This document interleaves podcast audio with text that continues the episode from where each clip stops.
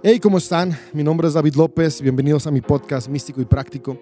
Eh, qué gusto estar de vuelta después de cuatro meses, eh, que en teoría iban a ser nada más dos semanas de ausencia. Ya terminaron siendo cuatro meses y estoy contento de estar de nuevo por acá con ustedes. Hoy tengo un tema extra, que es un especial de cuaresma que entra dentro de la serie Lucifer, el Satán y el Ego.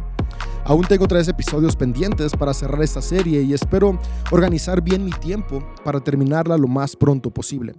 Ahora, este, este tema del día de hoy, eh, tuve la inquietud de grabarlo, el deseo de grabarlo, este miércoles pasado. Eh, es miércoles que acaba de pasar en el calendario litúrgico, comenzamos la cuaresma, miércoles de ceniza. Y yo llevo un par de años retomando la importancia de los rituales dentro de la espiritualidad. En la expresión del cristianismo que me desarrollé, se busca evitarlos a toda costa.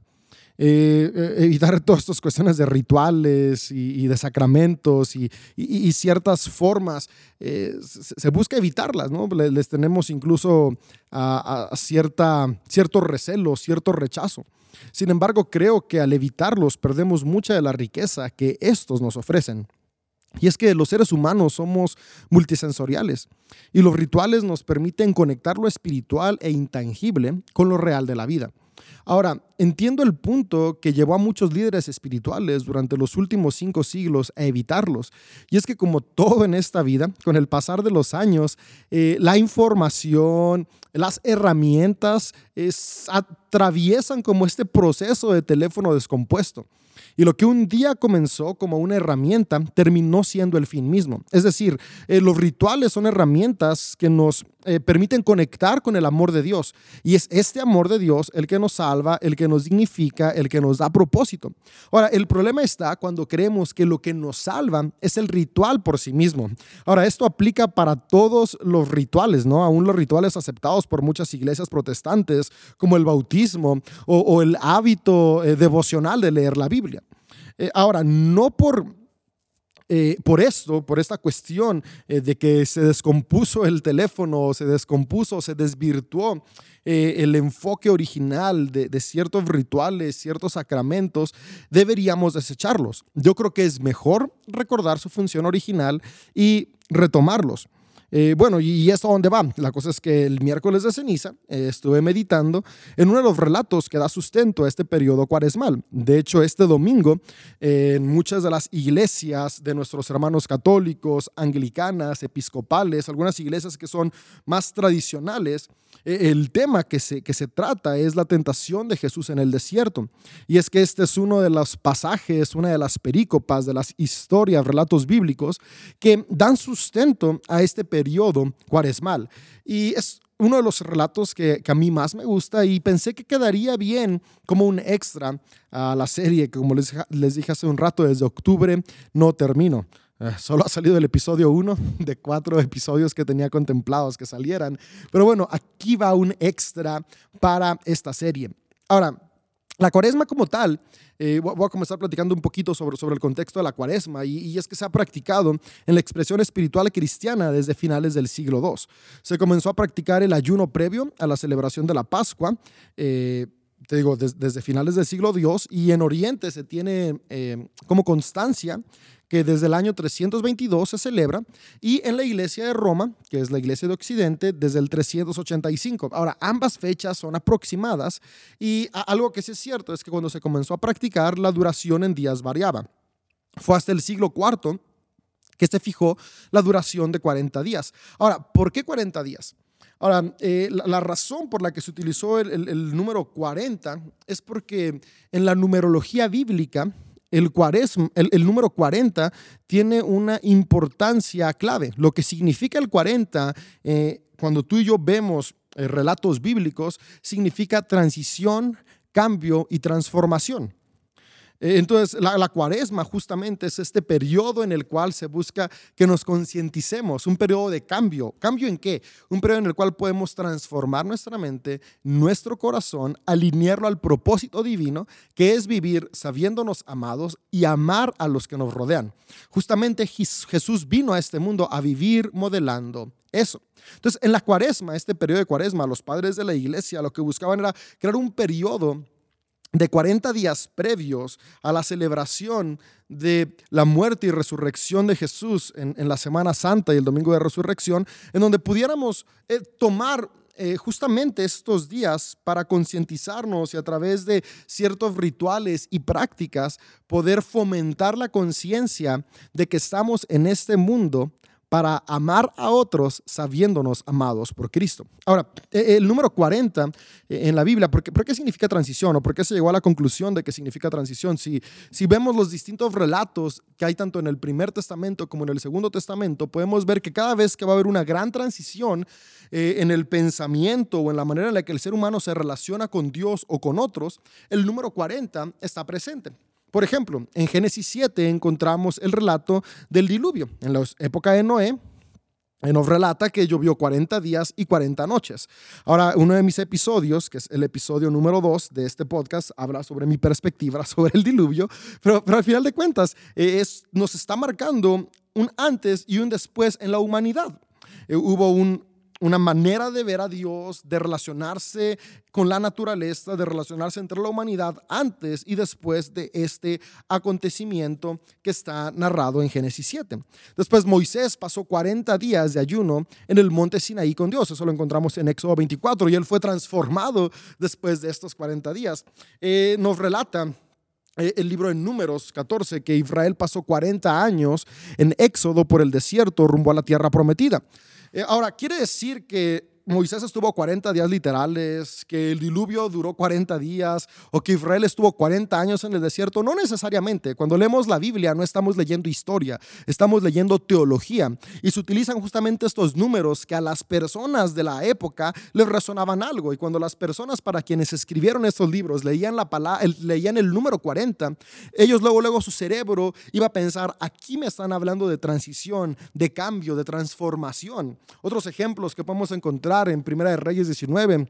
Elías pasó 40 días y 40 noches caminando hasta el monte Oreb y él tuvo una transformación ahí. Justamente después de esa transformación es que busca a su sucesor Eliseo.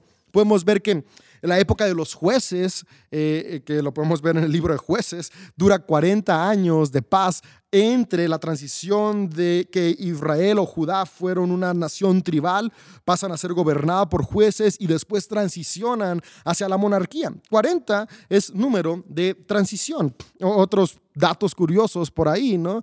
Es que Jonás profetizó 40 días de juicio para Nínive y ¿cuál fue el resultado? Que Nínive fue transformado y se arrepintió. Eh, Jesús fue llevado por María y José al templo 40 días después de su nacimiento para ser presentado. Eh, el relato en el que nos vamos a centrar eh, nos dicen los evangelios que Jesús ayunó durante 40 días en el desierto donde fue tentado por el Satán. Y algo que me llama la atención es que ese es uno de los relatos, pocos relatos que podemos encontrar en los tres evangelios sinópticos. Está tanto en Mateo como en Marcos como en Lucas. Eh, otro, otro eh, dato del 40 que podemos encontrar en los escritos bíblicos es que el Jesús resucitado estuvo entre sus discípulos antes de ascender al cielo por 40 días. Ahora, ¿e-, ¿esto a qué nos lleva? Nos lleva a darnos cuenta que cada uno de los autores de los distintos libros, tanto del primer testamento como del segundo testamento, cada vez que pone el número 40 es porque quiere llevarnos a pensar en este relato hay una transición, hay un cambio. Pon atención porque aquí vas a ver principios que te van a ayudar a transicionar, a cambiar, a mejorar tu vida, transformar tu mente, transformar tu corazón, transformar tu espíritu. Y los padres de la iglesia entendían muy bien esto. Y es por eso que en el siglo IV deciden que la cuaresma va a durar 40 días, este periodo, porque justamente su intención era esta era que las personas tomaran un tiempo para concientizarse de la necesidad de transformar su mente y corazón, a ser cada vez más hombres y mujeres que vivimos amando la vida, amándonos a nosotros y amando a los que nos rodean, es decir, siendo como Jesús. Ahora, ya que te expliqué un poco de dónde viene la cuaresma y, esto del número 40, voy a centrarme en el relato que es conocido como la tentación de Jesús en el desierto, aunque yo lo llamaría más como la concientización de Jesús en el desierto. Los tres evangelios sinópticos nos relatan este suceso, lo que significa que en la teología de los primeros cristianos este relato tiene una gran importancia. El primer evangelio en escribirse es el evangelio de Marcos, quien presenta el relato de manera muy breve. Sin embargo, deja muy claro el objetivo del mismo. Para nosotros hoy en día es complicado comprender ese sentido. Sin embargo, para ah, los receptores originales de este evangelio era muy claro lo que Marcos quería explicar. Eh, en un momento más eh, voy a profundizar un poco en la intención de Marcos al escribir este relato por primera vez, el primero que, nos narra este momento de Jesús, eh, esta travesía en el desierto en donde es tentado, es Marcos. Sin embargo, unas décadas después de que se publicara el Evangelio de Marcos, algunas escuelas de seguidores de Jesús vieron la necesidad de ampliar lo relatado en Marcos. Dijeron que Marcos no solamente en esta perícopa, sino en todo lo demás se ve muy corto y, dos escuelas distintas deciden, ok, tenemos que ampliarlo y es como nacen los evangelios de Mateo y de Lucas, quienes nos describen con mayor detalle teológico este relato. En lo personal, el relatado en Lucas es mi favorito. Entonces, quiero comenzar leyéndote estos relatos, ¿no? Y voy a comenzar leyéndote el de Marcos, cómo lo relata Marcos. Voy a leerte Marcos y Lucas. Mateo, tú puedes leerlo en tu casa. Eh, este pasaje de la tentación de Jesús en el desierto, o como a mí me gusta llamarlo, la concientización de Jesús en el desierto, lo podemos encontrar en Marcos 1, del 9 al 12, en Mateo 4, en los versos del 1 al 11, o en Lucas 4, en los versos del 1 al 14. Entonces, Marcos comienza relatando lo siguiente. Ahora, antes, de leértelo, porque, porque yo le llamo el pasaje de la concientización de Jesús, porque yo creo que justamente aquí el autor nos está hablando el momento en el que Jesús fue consciente de que él era llamado para vivir amando, para vivir siendo Dios en la tierra. Y si Dios es amor, tal como Juan lo dice, ahora Juan es el último evangelio en escribirse y es eh, los autores, la escuela eh, que escribe eh, el Evangelio de Juan, dice, que necesitamos una perspectiva aún más espiritual y mística del Cristo y desarrollan este Evangelio de Juan. Pero el día de hoy no vamos a hablar sobre el Evangelio de Juan, nos vamos a centrar en los Evangelios sinópticos. Ahora, Creo que, que el autor de Marcos nos está relatando aquí en, en, su primer capítulo, nos está hablando cómo es que Jesús se dio cuenta de que Él es el Cristo, quien está llamado a vivir amando a la gente con un amor que es perfecto, es decir, ese amor que es Dios, ser Dios en la tierra. Y ve lo que dice Marcos. Marcos dice lo siguiente. Voy a leerte la traducción NTV, que es muy clara y muy sencilla. Cierto día Jesús llegó de Nazaret de Galilea y Juan lo bautizó en el río Jordán. Cuando Jesús salió del agua, vio que el cielo se abría y el Espíritu Santo descendía sobre él como una paloma. Y una voz dijo desde el cielo, Tú eres mi Hijo muy amado y me das gran gozo.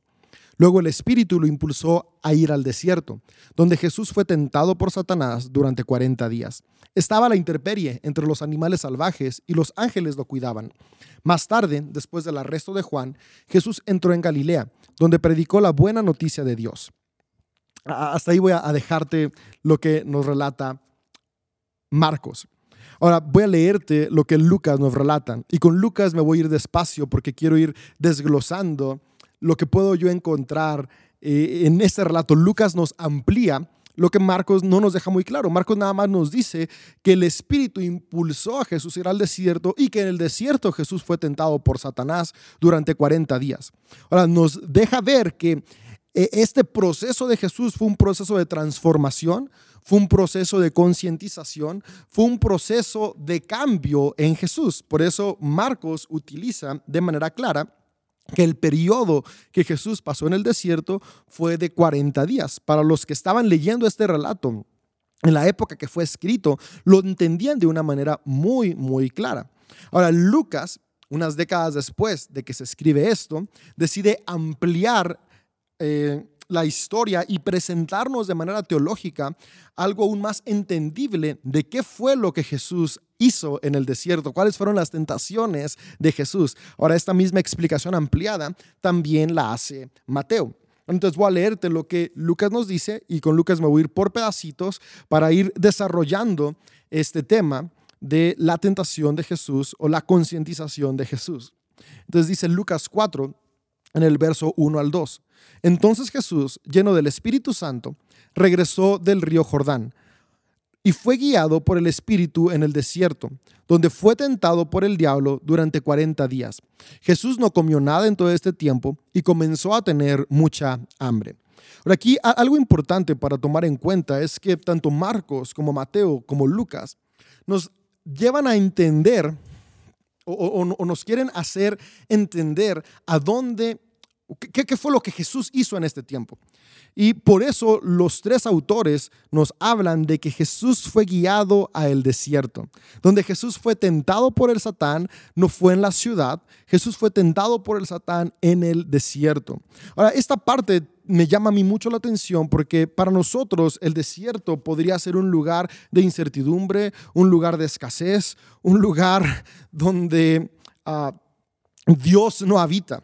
y podemos eh, creer que Jesús fue a enfrentar al Satán a su territorio, ¿no? al desierto, a lo desolado, donde no hay vida.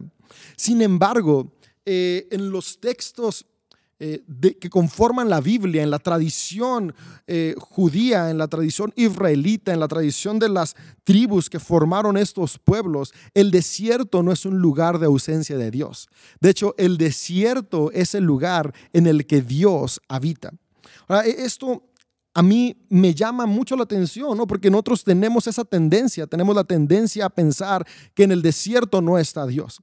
Y, pensamos justo esto que te dije hace un momento, ¿no? Que el desierto es territorio de Satán. Sin embargo, Podemos, eh, gracias a toda la, evidencia filológica que podemos encontrar al, analizar los escritos bíblicos, podemos darnos cuenta que para los judíos el desierto es donde Dios habita. Sabes, incluso a mediados del siglo II antes de Cristo, un grupo de sacerdotes judaítas que no estaba de acuerdo con las pláticas que estaban politizando el templo, que estaban politizando la relación con Dios, la espiritualidad, por parte de las dinastías macabeas y Ptolomeas, en la época selúcida, que fue el gobierno helenístico posterior a Alejandro Magno en toda la región del levante mediterráneo, e, este grupo de sacerdotes huye al desierto de Qumran. Ahora, huyen al desierto porque ellos quieren ir a reencontrarse con Dios.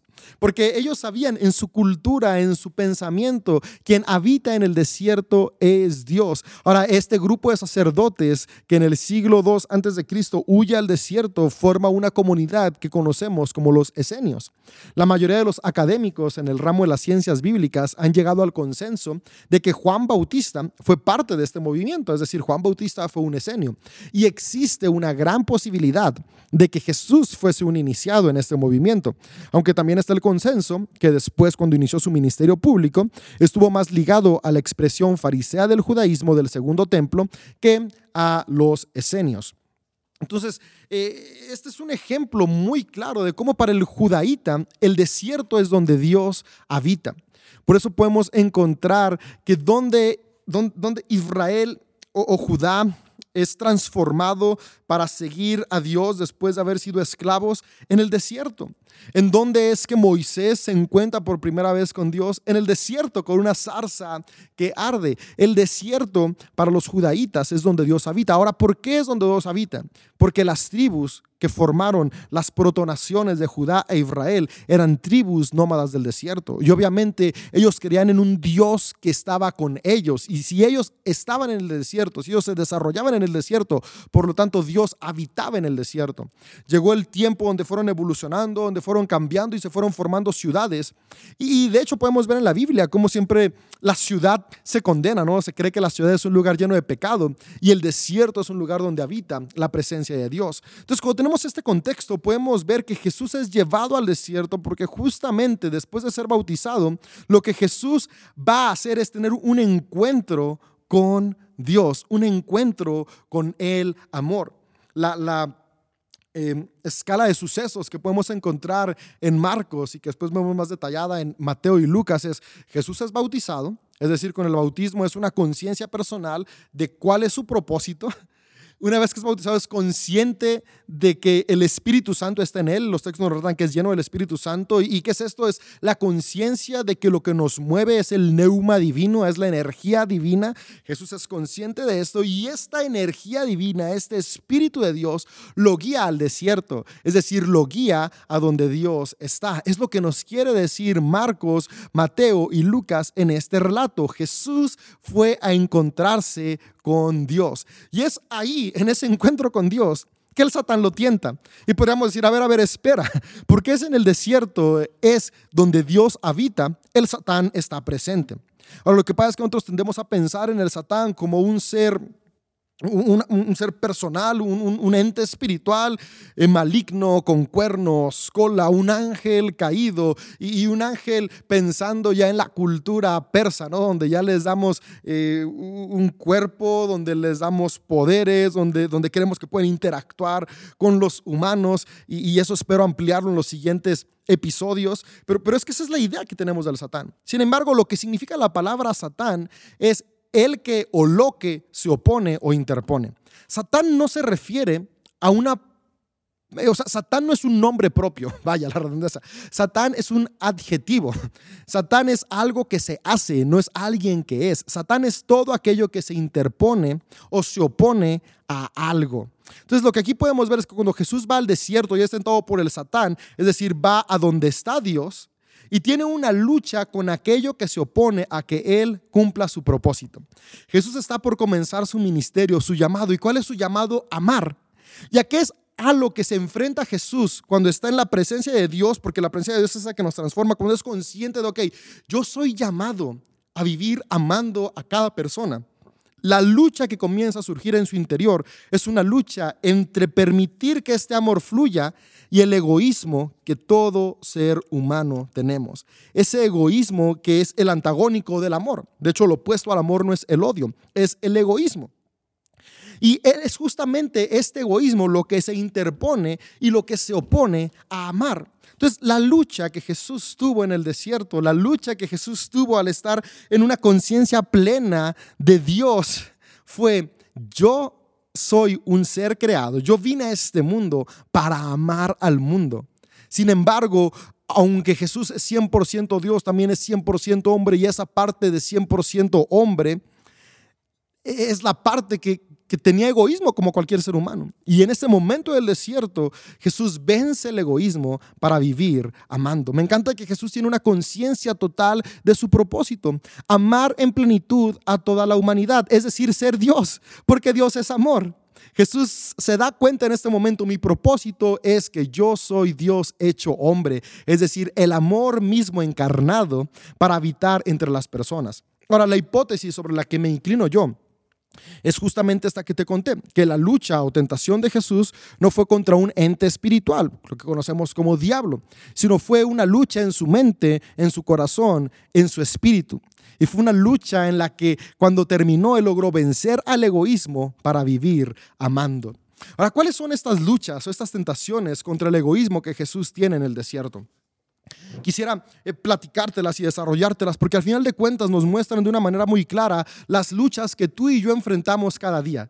Justamente eh, estas tres luchas que Jesús tuvo son luchas que tú y yo enfrentamos cada día y son obstáculos que se interponen entre amar o no amar.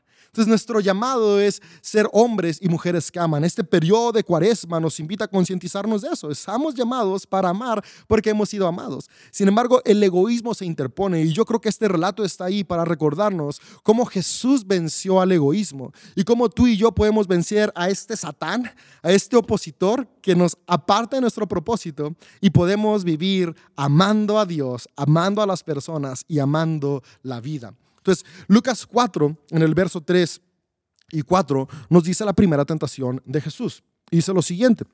Entonces el diablo le dijo, si eres el Hijo de Dios, dile a esta piedra que se transforme en pan. Jesús le dijo, no, las escrituras dicen, la gente no vive solo de pan.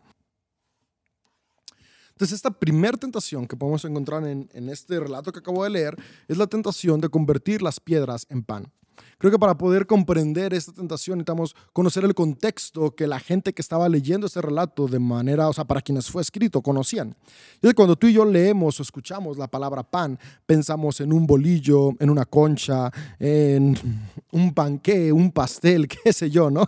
Eh, tenemos una idea muy distinta del pan en, Occidente, en, nuestros días, en el año 2000, a lo que se venía a la mente de las personas cuando leían o escuchaban la palabra pan en el siglo I y siglo II después de Cristo en el área del levante mediterráneo, que esto es el área donde se fue formando eh, la expresión primitiva del cristianismo. Ahora, ¿qué, qué venía a su mente cuando ellos escuchaban la palabra pan?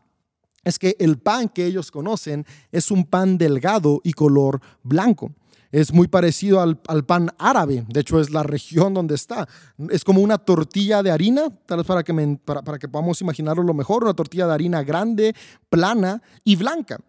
Ah, ahora, e, estas tortillas de harina, bueno, este pan para ellos, este pan... Eh, de su región, que es como una tortilla de harina plana y, blanca, se parecía mucho a las piedras del desierto de Judea, que es donde se relata que está Jesús teniendo este periodo de transición. Entonces, lo que básicamente nos está diciendo eh, este relato es que las piedras eran similares al pan, pero no son pan.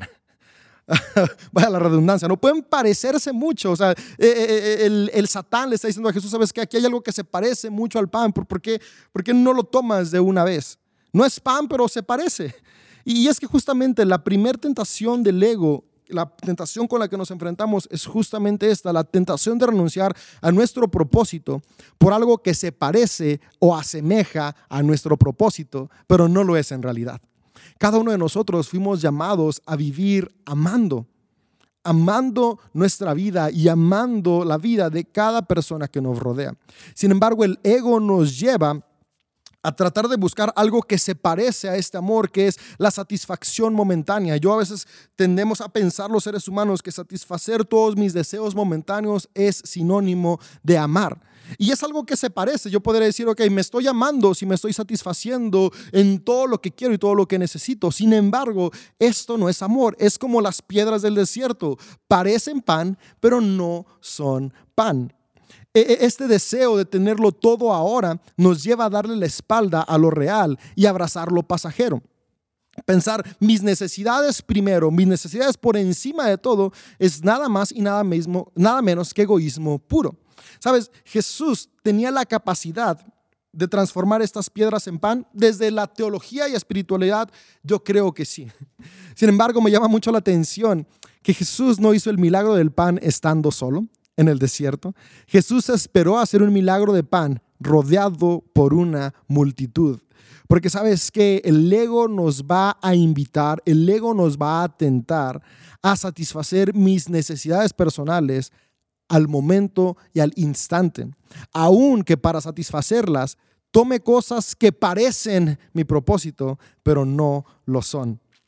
Y me gusta mucho que Jesús, una de las cosas por las cuales fue consciente, de las cuales fue consciente en este periodo fue, yo vine a este mundo no para vivir sobre lo aparente, no para vivir sobre lo pasajero, no para vivir sobre, sobre lo que aparentemente trae satisfacción momentánea, pero se esfuma. Yo vine a este mundo para atraer y vivir con una satisfacción que trae plenitud, es decir, el amor que dignifica, que rescata, que levanta, que construye. El egoísmo se enfoca en lo superficial. Y, esta es la primera tentación, lo superficial, lo, momentáneo. Sin embargo, la plenitud se logra en el proceso, un proceso movido por amor. Sabes, cada día tú y yo, así como Jesús en el desierto se enfrentó a esta tentación con el ego, tú y yo también nos enfrentamos a la tentación de dejarnos llevar por lo rápido, lo momentáneo, lo que trae una satisfacción instantánea, aunque no traiga plenitud a nuestra vida y mucho menos plenitud a la vida de los que nos rodea, o decidir ir lento y construir en el proceso, pero con amor y traer dignidad a nuestra vida y dignidad a los que nos rodean. Me encanta cómo la respuesta de Jesús es, la gente no vive solo de pan, sino de, de toda palabra que sale de la boca de Dios. Ahora, cuando tú y yo leemos toda palabra que sale de la boca de Dios, tendemos a pensar en la Biblia. Por la realidad es que la Biblia, al menos desde mi perspectiva, no es la palabra de Dios. La Biblia es la experiencia de personas con Dios. La palabra de Dios es justamente esa voz, es esa palabra personal que Dios nos da cada día, es decir, la conciencia que nos guía a vivir amando. Lo que Jesús le responde al ego es, sabes, que no se trata solamente de vivir con lo superficial, con lo que mi mente quiera al momento. Se trata de vivir escuchando mi conciencia, que es nada más y nada menos que la voz de Dios que constantemente me recuerda, mi propósito es amar. Jesús se dio cuenta que Él estaba en este mundo, fue consciente de que Él estaba en este mundo para amar. Y la invitación es que tú y yo también nos demos cuenta que estamos en este mundo para amar a las personas. La siguiente tentación que podemos ver en Lucas, en el rato de Lucas 4, lo vemos en los versos 5 y 6, y dice lo siguiente.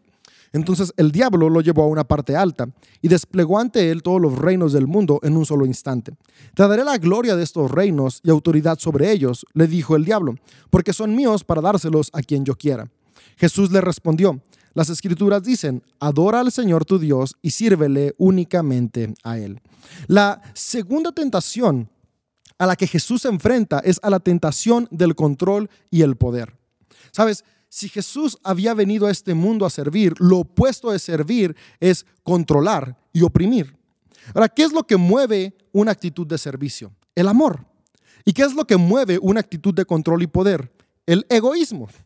Entonces, e, e, esta lucha, esta tentación fue la tentación donde Jesús dijo, ok, yo tengo dos opciones. Yo tengo la capacidad y el derecho de controlar, de ser poderoso, de gobernar o decido ceder a esa tentación del egoísmo y decido vivir sirviendo y amando. Y es que el reino de los cielos, el reino de amor, es un reino que sirve, no un reino que controla y oprime. Y, Jesús, yo estoy seguro, ¿no? aunque como te digo, creo que fue 100% Dios, también fue 100% hombre. Y creo que su, parte humana tenía esta inclinación o esta, esta tentación, ok, yo tengo la capacidad de estar gobernando, ¿qué necesidad tengo de servir? Yo tengo la capacidad de controlar, tengo el poder para controlar, para que los demás me sirvan. Sin embargo, me encanta cómo Él lo dijo una y otra vez, yo no vine para ser servido, yo vine para servir. Y yo creo que en este momento, en, en este tiempo que estuvo con Dios en el desierto, luchando contra su ego, él pudo ser consciente de eso. Sabes que ciertamente delante de mí están las dos opciones, pero yo hoy decido vivir sirviendo a otros. Adorar a Dios es ponerlo primero que todo. Y si Dios es amor, adoramos cuando amamos por encima de todas las cosas. Y algo que me encanta es que eh, Dios no es un Dios que espera que le dé mi vida. Eso a mí me vuela la cabeza. Lo, lo, dije en uno de los episodios pasados, donde justamente se llama, ¿acaso Dios quiere algo de mí? Y, es que a veces pensamos que Dios quiere nuestra vida, pero no, Dios no quiere nuestra vida, Dios al contrario, Él quiere darnos vida y vida en abundancia, porque el amor da, el amor no espera recibir, el amor entrega. Y Jesús en esta tentación fue consciente que el ego me lleva a yo querer recibir, a yo controlar, a yo oprimir. Sin embargo, Jesús decidió, el ego no me va a dominar. Yo voy a vivir movido por amor. Y el amor que hace, el amor sirve. Cada día tú y yo nos enfrentamos también a esta tentación en nuestro interior, en esa lucha con nuestro ego, con el Satán que habita en nosotros. Cada día tenemos que decidir, hoy voy a vivir sirviendo a los que me rodean, hoy voy a vivir tratando de controlar y obtener más poder para oprimir a los que me rodean. La siguiente tentación, la tercera y última, está en Lucas 4, 9 al 12. Y dice lo siguiente. Entonces el diablo lo llevó a Jerusalén, al punto más alto del templo, y le dijo, si eres el Hijo de Dios, tírate pues las escrituras dicen, Él ordenará a sus ángeles que te protejan y te guarden, y te sostendrán con sus manos para que ni siquiera te lastimes el pie con una piedra. Jesús le respondió, las escrituras también dicen, no pondrás a prueba al Señor tu Dios. Y e, esta tercera tentación, eh, yo le puse quedar bien por encima de hacer el bien. Ah, donde el ego nos relata eh, este pasaje, lleva a Jesús, es al punto más alto del templo. Ahora, el templo en esta época era el lugar de reunión, era donde estaba toda la gente importante, todos aquellos a quienes puedes impresionar. E-, era el lugar donde la élite se reunía. Y básicamente, ¿te imaginas lo que hubiera pasado si Jesús hace esto enfrente de toda la élite del momento en la región de Judea?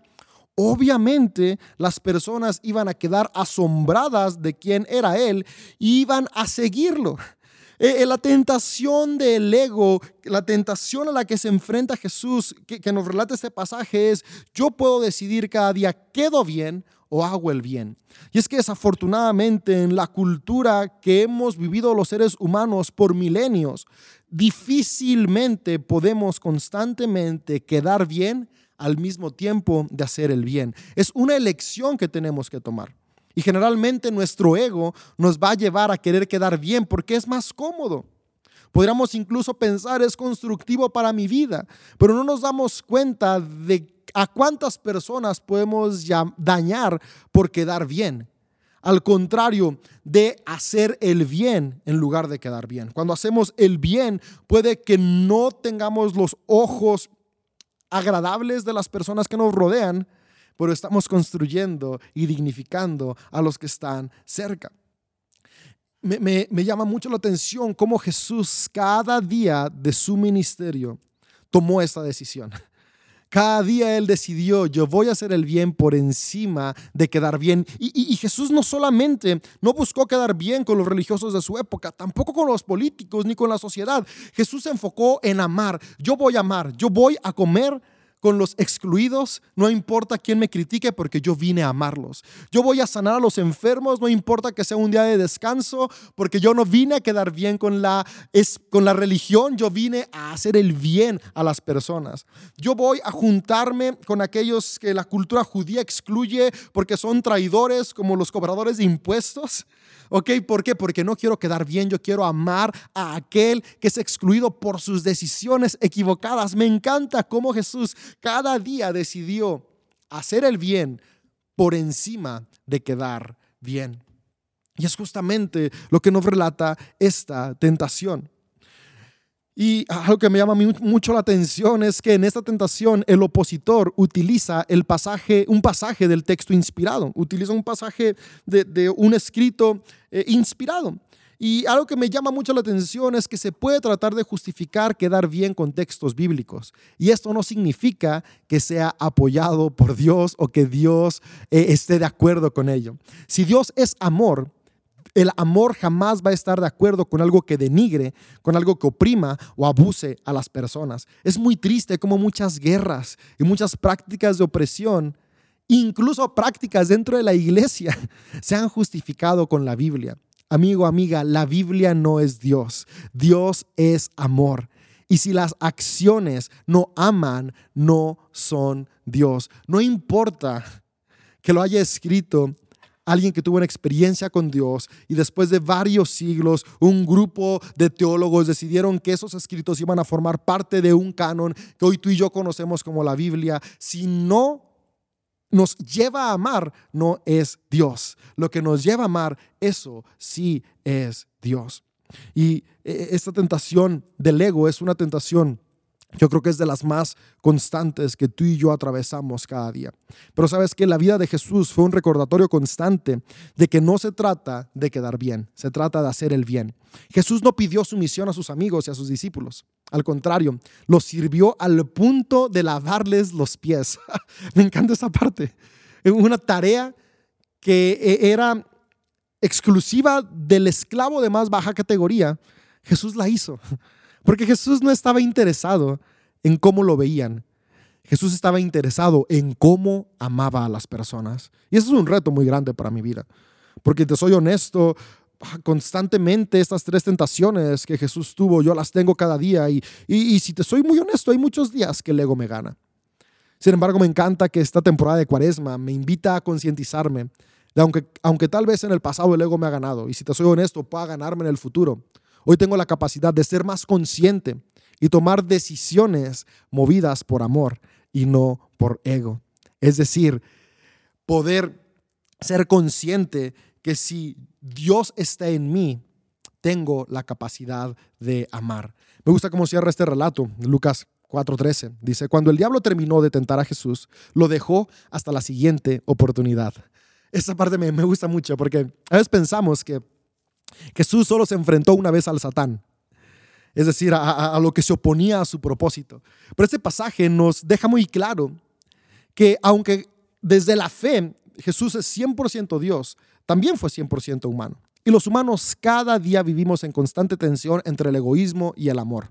El Satán, el opositor, está en nuestra mente y corazón, al igual que Dios, es decir, el amor. Cada día tenemos la oportunidad de ser movidos por el opositor, es decir, nuestro egoísmo, o tomar nuestra cruz, morir a mí y seguir el ejemplo del Maestro, que es vivir amando, un amor integral, es decir, que se ama a sí mismo, un amor que se sabe amado y un amor que ama a los demás. Dice el verso 14, entonces Jesús regresó a Galilea lleno del poder del Espíritu Santo y las noticias acerca de él corrieron rápidamente por toda la región. Y es que Jesús salió lleno del poder del Espíritu y podemos ver cómo después de esto comenzó una vida extraordinaria. Y es que los milagros suceden justamente en la segunda milla, en el espacio de lo extraordinario. Nuestro propósito se cumple mientras avanzamos amando a otros. Y el poder del Espíritu no es nada más y nada menos que el amor. No hay poder más grande que el amor. Una vida movida por amor trae transformación, esperanza y salvación para todos los que le rodean. Sabes, para mí Jesús no vino a morir a este mundo. Vino a recordarnos cómo es vivir amando. Vino a salvarnos del egoísmo y a recordarnos que el amor restaura, dignifica, construye, contribuye, es inclusivo y todo lo puede. Sabes, Jesús vino a amar a un grado tan alto que ese amor lo llevó a morir. Pero el fin de Jesús no fue únicamente morir. El fin de Jesús fue recordarnos, cada ser humano tiene la capacidad de amar. Ahora, ¿cómo lo resumiría todo esto? Es cómo es que Jesús fue consciente por eso lo llamo yo el, relato, la perícopa de la concientización de Jesús. Y es que cuando Jesús fue al desierto, es decir, a la presencia de Dios, fue consciente de que en Él está una capacidad de amar que es más grande que el ego. Y todo esto es lo que cuadra con la cuaresma, porque la cuaresma es eso, una época para concientizarnos. ¿Concientizarnos de qué? De que la presencia de Dios está en nosotros y que es necesario que nuestra mente y nuestro corazón se transformen. Y, la, acción que más se enfatiza en esta época es la acción del ayuno, es decir, abstenernos de ciertas cosas que nos permiten enfocarnos en las tensiones constantes que tenemos entre el ego y el amor. Y es que la inercia natural del ser humano es hacia el egoísmo. Sin embargo, el amor es lo único que construye. Y tal como Jesús en el desierto, tú y yo necesitamos encontrarnos con Dios, es decir, con el amor de manera constante. Nuestra lucha constante, como dice el autor de Efesios, no es contra carne o sangre, es contra nuestro propio ego, esa hueste de espiritual de maldad. A veces cuando leemos eso nos imaginamos a, demonios como las películas, pero no, no hay hueste más poderosa que una mente llena de egoísmo que frena y limita el amor en nuestras vidas. No se trata de luchar contra alguien más, un satán metafísico o personal. Es luchar contra nuestra propia maldad, misma que solo se puede vencer con el amor que radica también en nosotros. Es decir, Dios mismo a través de su espíritu en cada persona, en cada ser humano. Y los rituales, justamente por eso lo pensé en miércoles de ceniza, todo esto hace unos días. Y es que eh, los rituales son herramientas que nos permiten conectar con lo intangible, lo espiritual, con lo comprensible, hacer comprensible y tangible eh, eso que está en el ámbito de, de la espiritualidad. Y es que estoy convencido que el amor de Dios no cambia si sigues los rituales y sacramentos. O sea, seguir un ritual, un sacramento no hace que Dios te ame más. O no seguirlo no hace que Dios te ame menos. Sin embargo, yo creo que cuando eh, tomamos estos momentos de concientizarnos, nuestra vida sí logra experimentar cambios únicos, porque esto nos lleva a ser más conscientes del amor que hay en nosotros. Y en esta temporada de Cuaresma, que está el ritual del ayuno, yo creo que podríamos practicarlo, tal como Jesús lo practicó en el desierto. Y este periodo de ayuno lo ayudó a concientizarse de esas cuestiones que tenía que dejar atrás, de ese ego humano, y permitir que lo divino, es decir, el amor, fluyera a través de su vida. Y fue esa concientización la que lo llevó a ser Dios entre los hombres. Y hoy tú y yo tenemos el privilegio de ser una extensión de Jesús en la tierra, de amar a las personas, de amar a cada persona, de traer dignidad. Tal vez hablé demasiado y es que mm, si te lo, te lo prometo, no lo pensé mucho y no quise darle más vueltas, quise grabar ya, pero, pero una conclusión rápida de todo esto que te dije es, dejemos de responsabilizar a un ser que para mí, David López, es imaginario, el diablo este ente, por las consecuencias de nuestro egoísmo y tomemos responsabilidad de nuestra vida, es decir, seamos conscientes de que cada día podemos decidir si actuamos amando o dejamos que el egoísmo nos domine. Es una decisión que yo tomo, que tú tomas. No es una lucha contra alguien más, es una lucha contra nosotros mismos. Cada día tú y yo podemos decidir, hoy voy a amar o hoy voy a ser egoísta. Mi deseo es que podamos ser inspirados por Jesús. Y así como Jesús decidió vencer al Satán, es decir, ese egoísmo que se oponía a que cumpliera su misión y vivió amando y trayendo transformación hasta nuestros días y por la eternidad. Así tú y yo, cada día seamos conscientes de que el amor está en nosotros y el amor todo lo puede. Nos vemos pronto.